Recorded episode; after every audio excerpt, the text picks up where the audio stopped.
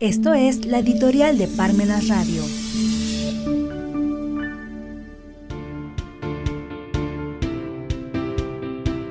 ...23 de abril de 2021... ...sobre los resultados de la subcontratación especializada. Para acabar con los incendios forestales hay que talar los bosques. Para acabar con el dolor de cabeza hay que decapitar al sufriente. Para liberar a los iraquíes vamos a bombardearlos hasta hacerlos puré. Eduardo Galeano. Era una consigna terminar con las denominadas outsourcing y las insourcing, empresas creadas para almacenar a los trabajadores con la finalidad, en un principio, de no acreditar relación laboral con su patrón original, en segundo término, para restar unos puntos porcentuales a los impuestos y demás contribuciones que corresponden pagar al patrón simplemente por contar con una relación laboral.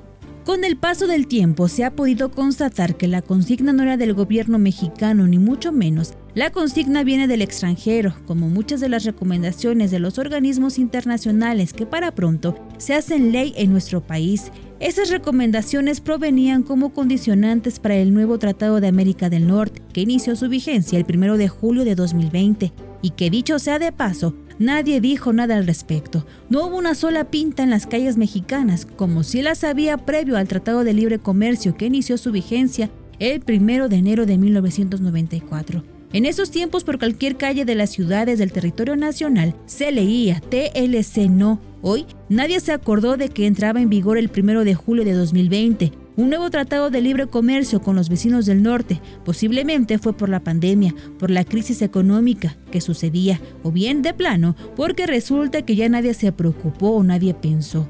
Atendiendo a esa presión es que se tuvo que modificar diversas leyes que después de muchos intentos resulta que se aprobó la última de esas intentonas y terminó publicándose en el Diario Oficial de la Federación el 23 de abril de 2021, en donde, a decir de la versión oficial, se terminó con la subcontratación mejor conocida como outsourcing e insourcing y no hay más subcontratación indebida.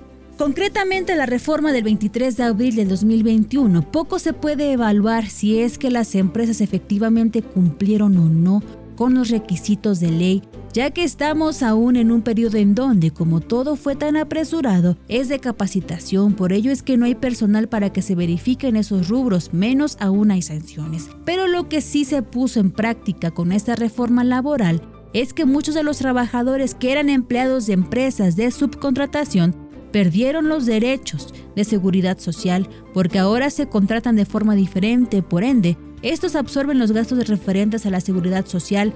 Habrá que ver qué dice más adelante el tiempo, pero lo cierto es que esta reforma no fue muy buena, idea que se debe de pregonar.